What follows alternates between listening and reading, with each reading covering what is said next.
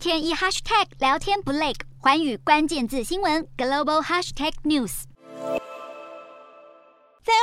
曾经争取代表美国民主党挑战美国总统宝座的台湾移民后裔杨安泽，已经与一群民主党和共和党人成立新的政党前进党，要试图成为美国政坛的第三势力。而前进党的共同主席将是杨安泽以及共和党籍的新泽西州前州长惠特曼。前进党喊出要重振公平和繁荣的经济，以及要让美国人在选举中有更多选择。在当前极度分裂的美国，目前还不清楚前进党能否冲击两大政党的选票。但有专家对前进党能否成功抱持怀疑态度，而也有意再次卷土重来。问鼎白宫的美国前总统川普在卸任后首度出席公开活动。虽然尚未宣布要再战二零二四年总统大位，但似乎话中有话。但美国媒体 CNN 最新民调显示，百分之七十五的民主党选民不希望美国总统拜登竞选连任，而在共和党选民中，也有百分之五十五的人不希望川普再披战袍，比先前的百分之四十九还要高。两人似乎都越来越不获得选民青睐。